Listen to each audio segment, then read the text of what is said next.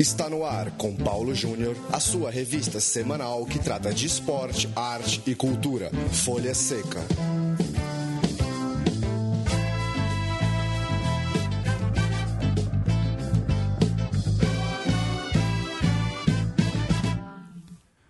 Olá, muito bem-vindo a mais uma edição do Folha Seca, o programa que trata de literatura e cinema relacionados ao esporte. Toda quarta-feira em central3.com.br a gente traz um diretor, um escritor, alguém para bater um papo sobre publicações relacionadas ao esporte. O Folha Seca de hoje conversa com Vicente Barofaldi, autor de Ferroviária em Campo, tricampeão do acesso 55, 66 e 2015. Falar um pouco da Ferroviária, recém-promovida à elite do futebol paulista, de volta depois de um longo período nas divisões inferiores. Tudo bem, Vicente? Muito obrigado por atender o chamado. Tudo bem, Paulo. O, há uma grande satisfação, prazer em participar do seu programa e nós estamos à sua disposição. É, Vicente, conta um pouco sua motivação para essa publicação. É, você, enfim, é um seguidor da Ferroviária, acompanha o clube. Como que foi para você acompanhar esse acesso do ano passado e concluir com esse trabalho, com a publicação do livro? Então, Paulo, esse é o nosso terceiro trabalho sobre a ferroviária. O primeiro foi em 2010, quando ela estava completando seis décadas de futebol. O segundo aconteceu em 2014, é, que recebeu o título de Breviário Grená, que foi uma atualização e um acréscimo de sessões é, em relação à primeira publicação de 2010. E este último, de 2015, a, a, a definição desse terceiro volume foi em cima da conquista da ferroviária. Ela já havia levantado dois acessos é, nos longínquos 1955 e 66, e pela terceira ela estava sendo promovida à elite do futebol paulista, então a gente chegou a essa definição, realizar um livro que mostrasse detalhes das três conquistas de acesso da ferroviária. Ah, para quem não é aqui da, do estado de São Paulo, é, talvez vale a gente falar, Ferroviária é time muito tradicional do interior, chegou a jogar primeira divisão de campeonato brasileiro, é, nos anos 80, excursionou pela Europa e acabou ficando é, duas décadas longe da elite. É, Vicente, para dar um, um, testemunho de alguém que está mais próximo da ferroviária, o é, que, que dá para falar hoje da estrutura do clube, da presença da torcida? O que, que esse acesso pode, de repente, dar uma chacoalhada na cidade, dar uma, uma chacoalhada na diretoria, nos jogadores e fazer a ferroviária é, voltar a, a permanecer talvez, quem sabe, brigar pelo título, brigar por primeiras posições, mas ao menos é, se firmar de novo entre os principais times do estado. Exato. A ferroviária, depois de uma, um período de fasquígio, de grandes conquistas para um clube do interior, é, passou é, um período longo de declínio, constantes descensos e pondo em risco muitas vezes a continuidade do trabalho de uma história assim muito bonita que ela formou, criou principalmente nas décadas de 60 a 80. Então, é, depois de, é, do risco de perder também o estádio da Fonte Luminosa, houve a municipalização do estádio e logo depois o, o clube se tornou empresa, SA. Tanto que a denominação da ferroviária, que era Associação Ferroviária de Esportes, para os fins legais formais passou a ser Ferroviária Futebol SA. Esta a situação nova de clube-empresa veio dar um, uma retaguarda, um amparo muito importante ao time. É, de tal forma que é, de, 2000 pra, de 2010 para cá, a Ferroviária passou a ter as suas ascensões. Ela chegou a figurar na B1, que era a segunda divisão. E como SA, ela foi galgando posições até conseguir, o ano passado, uh, retornar à divisão principal. E isso tem uma expressão muito grande, porque a partir do momento em que os torcedores perceberam que ela estava tendo mesmo condições de acesso, é, passaram a prestigiá-la. O, o próprio jogo de, de conclusão de campeonato agrupou mais de 13 mil torcedores, quando o normal aqui era em torno de mil torcedores. Então, é, é claro que se abriu uma perspectiva de sucesso para a ferroviária, né? E, e de retomada daqueles bons tempos. É interessante notar que a ferroviária, segundo a opinião de pessoas abalizadas aqui que acompanharam a história dela desde o começo, ela foi o primeiro clube empresa do Brasil porque ela foi fundada em 1950 no seio da coletividade ferroviária, dentro da, a, da estrada de ferro Araraquara. E com todo o respaldo da estrada de ferro, não é? Ela tinha, todos os funcionários da estrada de ferro é, tinham desconto em folha no Olerite aparecia o, o, o, pagamento já da mensalidade em benefício da ferroviária. Então, ela já apareceu como uma agremiação forte, porque tinha um respaldo, como de, de um clube empresa. Enquanto existiu a EFA, a ferroviária foi forte. A partir do momento em que apareceu a FEPASA e encampou a EFA, a ferroviária de, deixou de ter aqueles recursos. Então, o que aconteceu? Aí, o, o próprio patrimônio da ferroviária foi comprometido. Ela tinha sede social, chácara de concentração dos jogadores e o estádio da Fonte, eh, Fonte Luminosa. No fim, é, para sustentação daquele status do futebol dela, ela foi é, lançando mão do patrimônio. Por isso que acabou perdendo tudo e houve então aquela situação de grande declínio. Mas houve um mérito, o de nunca ter parado, apesar das dificuldades, a ferroviária continuou nas divisões inferiores sempre lutando e conseguiu dar a volta por cima. É uma perspectiva boa, mas também os torcedores apoiam, mas há bem a conscientização de que o futebol hoje em dia é, tem uma realidade diferente. Né? Um futebol inflacionário, inflacionado e com uma grande distinção e separação entre os grandes clubes, aqueles de poderio econômico, e os clubes que são mais participantes do bloco intermediário do Campeonato Paulista. Mas dentro dessa nova realidade, eu, eh, a gente percebe que a Ferroviária se situa bem e tenta uh, guardar e manter uma posição de destaque no futebol paulista. Legal. E Vicente, voltando a falar um pouco sobre o livro, é, conta um pouco como que ele é estruturado.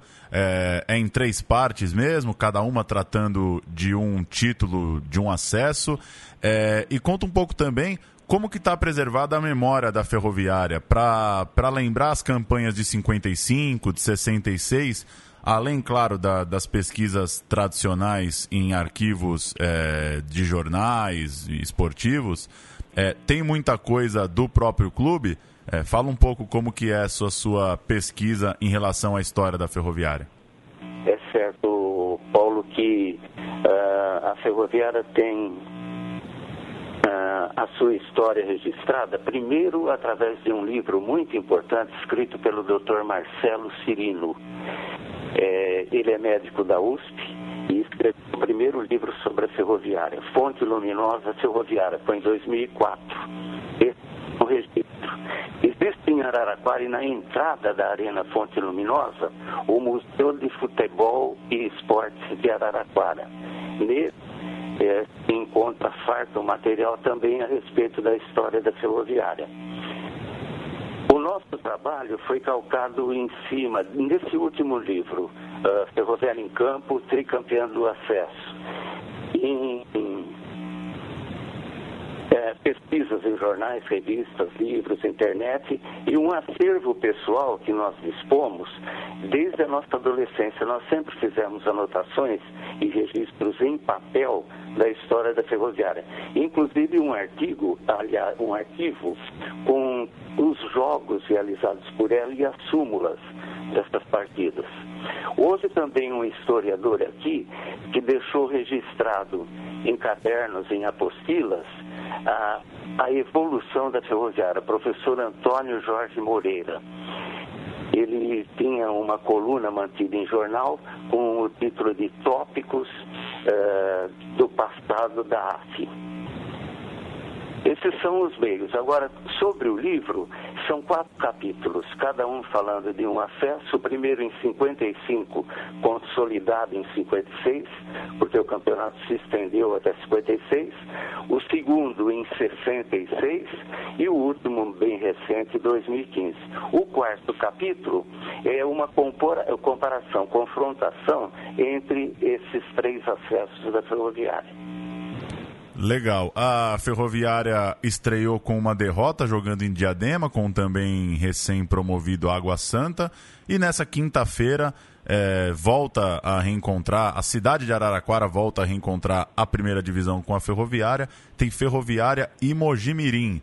É, Vicente, para a gente fechar, é, fala um pouco da, das suas perspectivas aí para esse campeonato paulista, voltar a falar um pouco de, de bola, de campo como que você viu a estreia e um testemunho de alguém que está próximo do clube é, das perspectivas. O que, que o pessoal está achando que dá para fazer nesse Paulistão?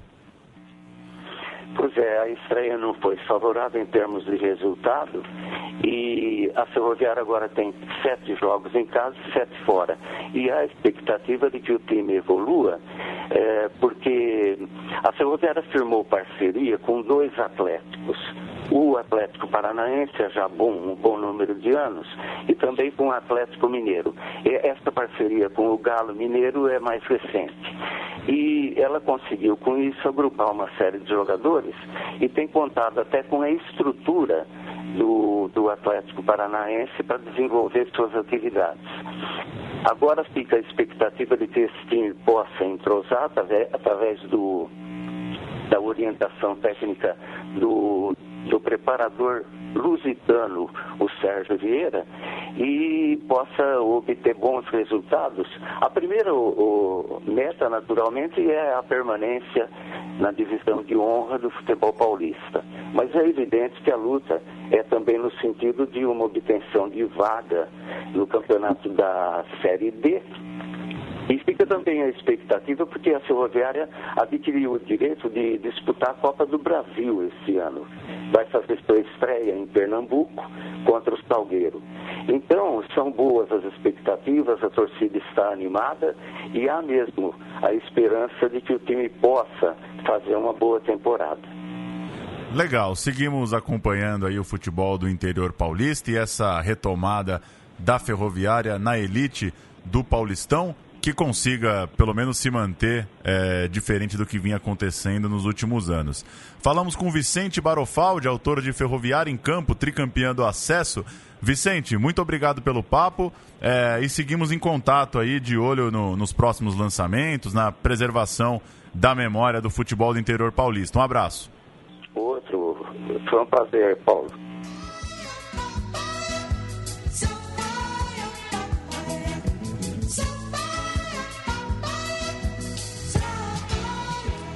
Folha Seca. Folha Seca que falou de ferroviária. Agora eu tenho a companhia de Leandro e a mim para o nosso segundo bloco. Tudo bem? Tá bom, Paulão. Prazer. Tudo bem.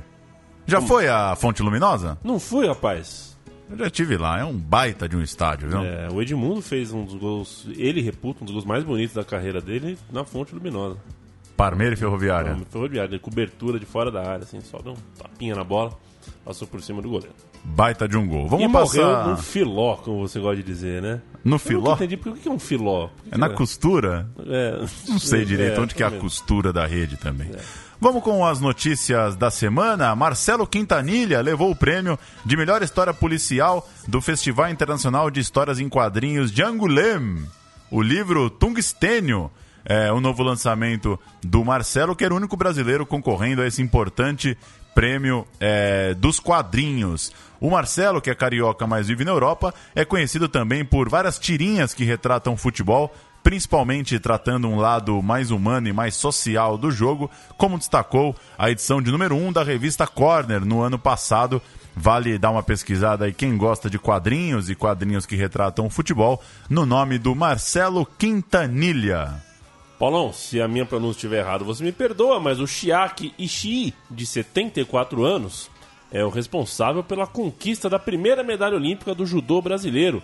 E ele acaba de lançar o livro Os Pioneiros do Judô no Brasil, que traz histórias das demonstrações feitas pelos japoneses na primeira metade do século XX, da trajetória da família Gracie, que popularizou o jiu-jitsu, e também da memória do esporte brasileiro, como por exemplo a relação com o judô durante a Segunda Guerra Mundial. Eu não conhecia essa história, e a caminhada de nomes como Aurélio Miguel, Rogério Sampaio e a consagração do ouro olímpico é, desse segundo é, nome do Rogério Sampaio. O Aurélio Miguel ganhou em Seul 88, confere? Isso. O Rogério Sampaio em Barcelona em 92 também conquistou a medalha de ouro olímpica, Paulo Júnior. Pois é, livro de história que fala não só do judô, mas fala também de toda uma, uma cultura japonesa e também de toda uma cultura de artes marciais no Brasil. Você já fez arte marcial, Paulo? Não.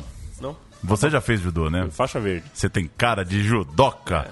Ronaldo Guinei, Jacenir, Ezequiel, Tupanzinho, Neto e o Somano, os heróis que imortalizaram o nome na história do Corinthians com o Campeonato Brasileiro de 90, receberão uma homenagem no clube no dia 25 de fevereiro, uma edição especial do livro Hexa, livro de fotos de Daniel Augusto Júnior, vai ser entregue para esses caras com nome na capa, com coisa, com edição especial de luxo, merecida homenagem do Corinthians, lembrando seus ídolos e presenteando com um belo livro de fotos. Agora eu vou dar uma meio que de Trajano aqui, o cara que fala no ar sobre os roteiros do programa, né?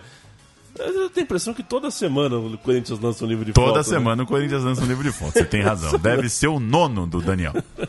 Que coisa, mas se é de boa qualidade, é, é, pelo menos os homenageados são bons, né? É, é, a nova geração de corintianos não sabe o que é chegar em 1990. O futebol já tinha andado tanto. Era um E o- idoso, né, o futebol. E o Corinthians não tinha um campeonato brasileiro nacional para contar história. Paulão, o longa-metragem Geraldinos do nosso eh, queridíssimo Pedro Asbeg e também do Renato Martins venceu o prêmio do público na Mostra de Cinema de Tiradentes, terminada no último final de semana. O filme já havia conquistado eh, os prêmios do Cinefute.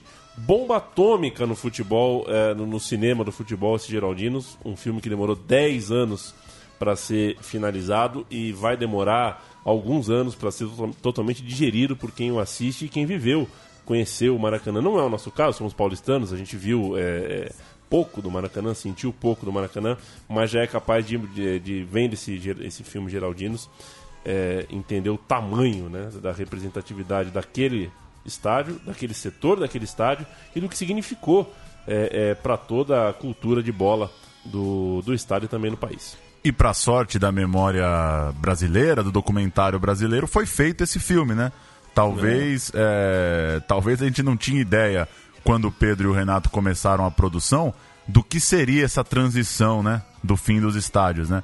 Esse filme é, não, não tem tempo pra deixar de ser visto. Ele vai ser visto por todas as gerações que um dia forem estudar futebol brasileiro, estádios no Brasil. De fato, ele marca um momento de, de transição e de ruptura com uma cultura de estádio que a gente se acostumou durante todo o século XX. Para fechar, indicado ao Oscar de melhor ator coadjuvante pelo papel de treinador de boxe no filme Creed, Sylvester Stallone, o Rock, revelou uma amizade com o tricampeão de Fórmula 1 Ayrton Senna. É, o Stallone contou que no início da temporada de 94, o Senna começou uma conversa informal dizendo que ele adoraria que o Stallone fizesse o Senna no cinema. Você já pensou o Stallone com a bandeirinha do Brasil, Interlagos, filmando o Senna? Aliás, belíssimo documentário Senna, né? Que É, muito vira e bom. mexe e Francês, passa aí na, na, na TV. O mesmo francês que agora vai fazer o Maradona, hein? Vai fazer o documentário do Maradona e segura que vai vir paulada, com certeza. É, qualidade é, inegável. Filmaço Senna. Agora, é... é maluco, porque se o Senna morreu aos 33 anos, se eu não me engano, é, e nessa altura o Sylvester Stallone já tinha bem mais do que 33 anos, como é que o Stallone ia fazer o Senna, né? É, sei lá, o Stallone tá fazendo É. boxeador até hoje também, né? E outra, né? O Stallone não caberia no carro. O cockpit é apertadinho, o Stallone é, é uma montanha de músculos, né? Como é que Coisa, caberia no, no Por isso que os cockpit? pilotos são baixinhos? geralmente tem essa, né, tem, tem esse ponto favorável, né? É um pouquinho mais leve, qualquer quilo a mais Atrapalha, né? Qualquer quilo a mais que você ganha é um litro a menos de gasolina que vai caber no carro. É uma loucura o automobilismo. A gente fecha, lembrando que semana que vem, carnaval, então não teremos folha seca. Com o Sami Reda da Beija-Flor em 86, o mundo é uma bola. Valeu, Leandro Amin. Valeu, Paulo Júnior. Viva Neguinho da Beija-Flor. Quem ganha o carnaval? Quem ganha o carnaval é a Portela depois de 31 anos. Em São Paulo? Em São Paulo, vai, vai. E nos blocos de Santos? de Santo, o... o, o Canta Meu Louro vai ganhar. Maravilha. A gente volta então depois do carnaval. Folha Seca toda quarta-feira em central3.com.br. Até lá.